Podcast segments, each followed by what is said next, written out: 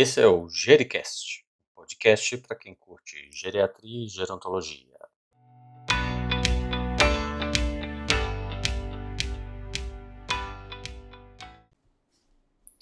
Olá pessoal, aqui é Estevão Vale, médico geriatra da Mais 60 Saúde. Começamos aqui mais um episódio do Gericast. Gericast para quem curte geriatria e gerontologia. Estamos aqui com a doutora Alice Medeiros, ela é médica geriatra, médica se formou aqui no Hospital das Clínicas, atua aqui em Belo Horizonte na Mais 60 Saúde e atua também em Montes Claros. Tudo bem, doutora Alice? Tudo bem, Estevão.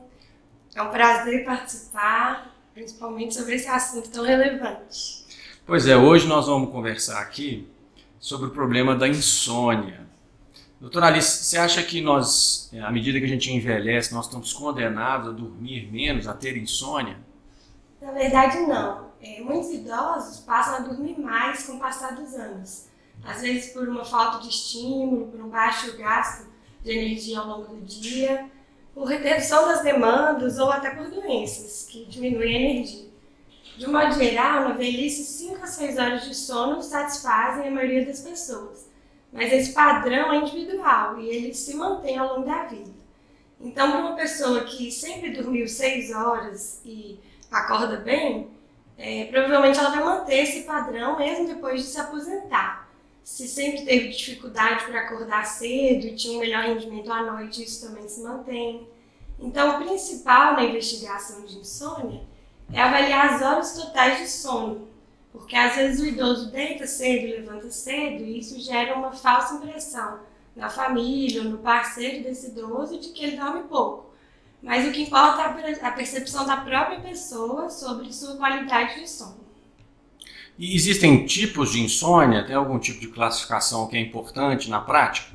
Existe. Uma das primeiras coisas que a gente faz é tentar entender o que, é que o paciente está reclamando. Se ele está incomodado por, pela dificuldade de iniciar o sono, que seria a insônia inicial, se ele acorda antes do que ele gostaria, que seria a insônia terminal, ou se ele tem um sono fragmentado. Isso é útil para a gente tentar levantar a causa do problema e orientar o tratamento. Então, por exemplo, dor é uma causa comum para dificultar o início do sono. Mas, por outro lado, uma rigidez num paciente com Parkinson pode fazê-lo despertar no meio da noite porque o efeito do remédio passou. É, falta de ar, aumento da frequência urinária pode causar um, uma fragmentação do sono. E os transtornos de humor são uma causa muito importante é, nos diversos tipos de insônia, tanto inicial, terminal.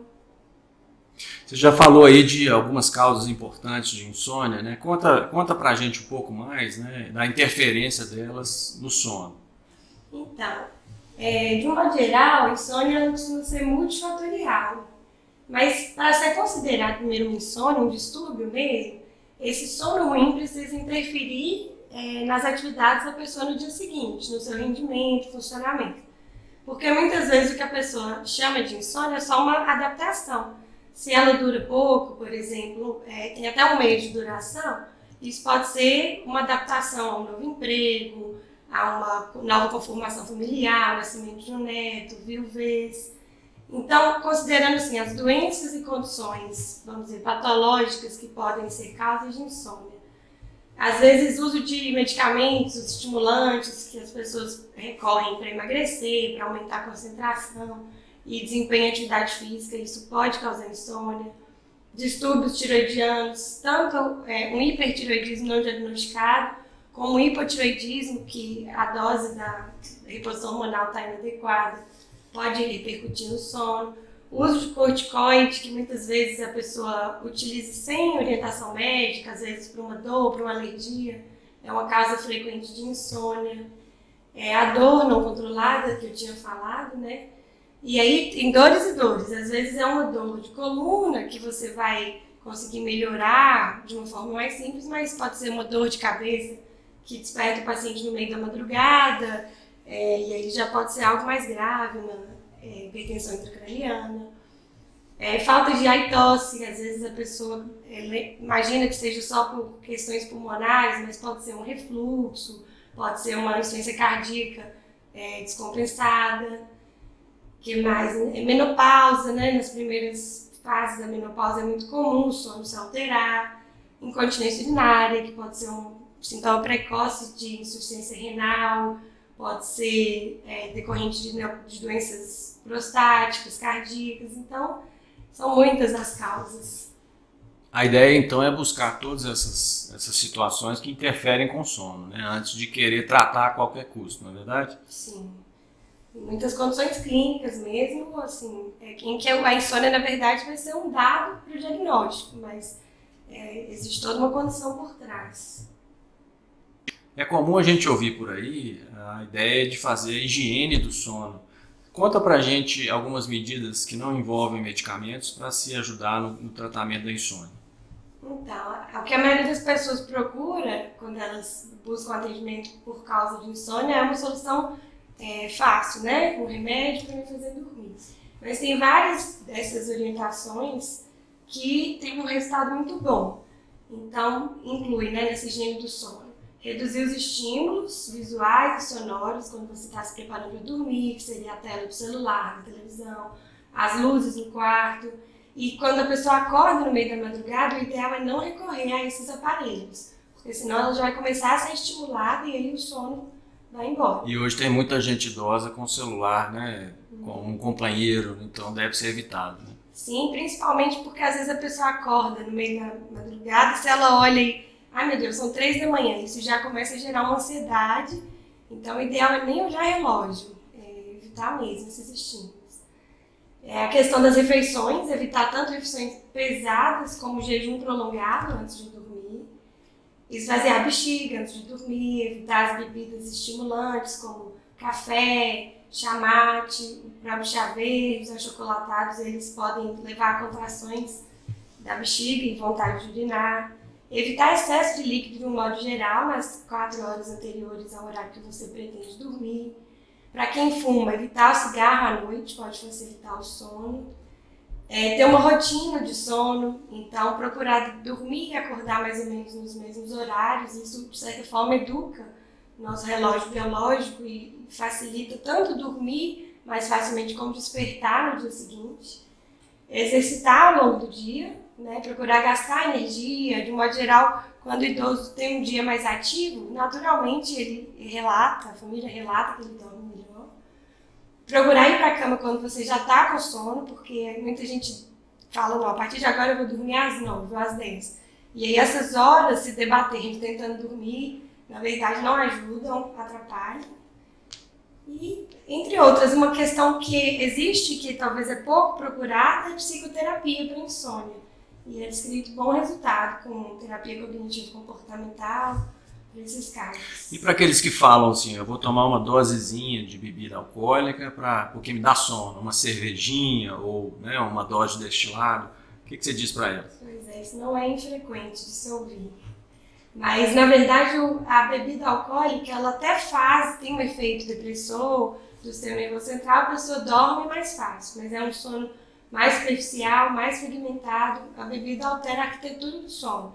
E outros remédios também, às vezes até usados para insônia, podem fazer isso. E quanto à polissomnografia, todo mundo com insônia tem que fazer esse exame?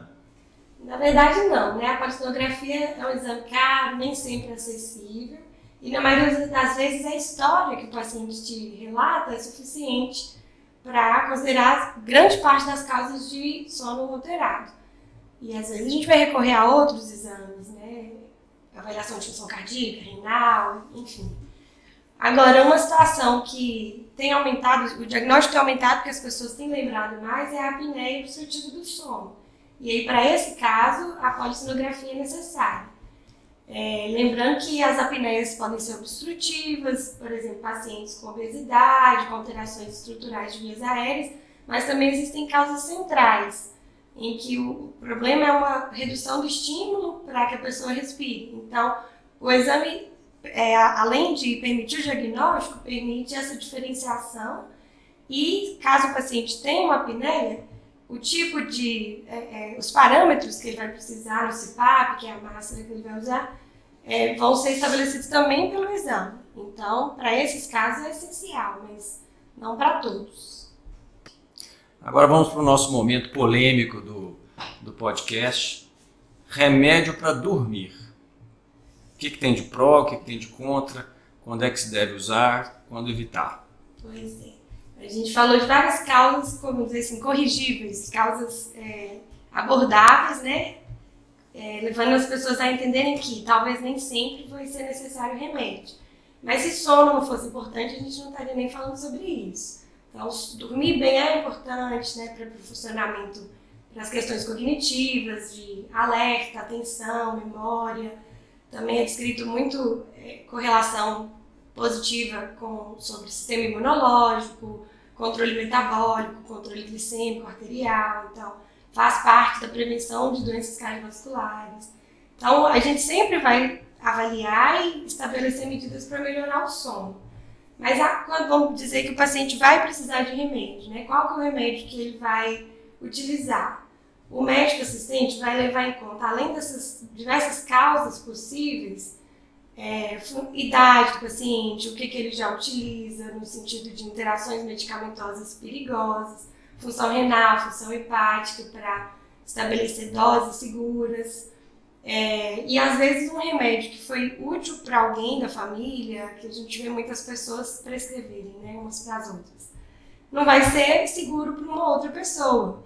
E são remédios que precisam de, de receita, não é à toa, né? Para você comprar. Você adquirir um, um benzodiazepínico ou um indutor do sono ou um antidepressivo sedativo, você precisa da receita. Muitas vezes um remédio é iniciado e depois de algum tempo o médico vai rever e aquela indicação já não se mantém. O paciente está dormindo bem, pode reduzir a dose. Então tem que ter um monitoramento mesmo da eficácia, da persistência de indicação, dos efeitos colaterais. Por isso que é uma questão tão individualizada. Não basta né, usar o remédio que funcionou para o vizinho, para o parente, porque pode ser perigoso. Bem, chegamos ao fim de mais um podcast aqui do Gericast. Muito obrigado, doutora Alice, mais uma vez, pela contribuição. Eu que agradeço, Estevam. Espero que tenha contribuído realmente nesse universo aí que é a insônia. Bom, compartilhe conhecimento, distribua para seus amigos, seus colegas. Um abraço e até a próxima.